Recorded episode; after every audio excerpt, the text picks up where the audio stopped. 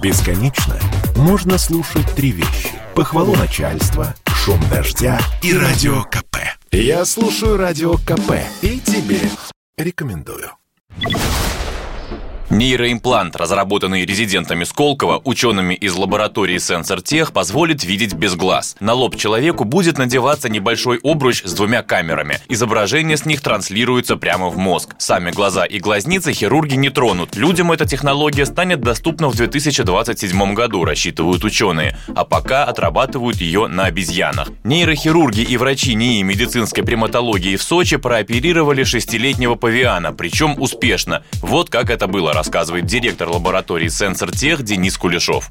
В процессе операции скрывается мозг животного под наркозом и вводится специальная электроника, наша разработка, в зону так называемой зрительной коры. Это часть мозга, которая отвечает за зрение. Сама операция, ну, вот такая фаза, так называемая острая, когда еще и наши экспериментальные действия проводятся электроникой, она заняла два часа. Соответственно, если брать период подготовки, потом восстановления животного, то общая протяженность это 5 часов.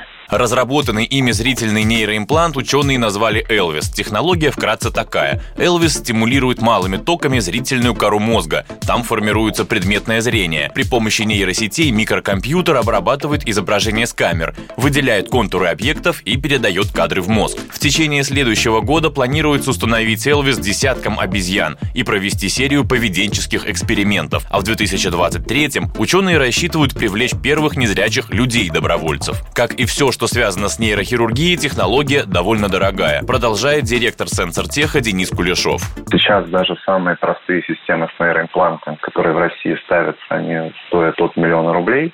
Это, конечно, не зрение, это немножко другие болезни. Вот по зрению мы знаем стоимость, на которую планируют выйти некоторые международные коллективы, когда тоже завершат свою а, работу. Это будет стоить порядка 10 миллионов рублей. Ну, в России нам бы хотелось, чтобы общие расходы не превысили 5 миллионов рублей. И мы надеемся, что для людей это вообще будет бесплатно, потому что очень рассчитываем, что государство сможет включить это в программу медицинской помощи.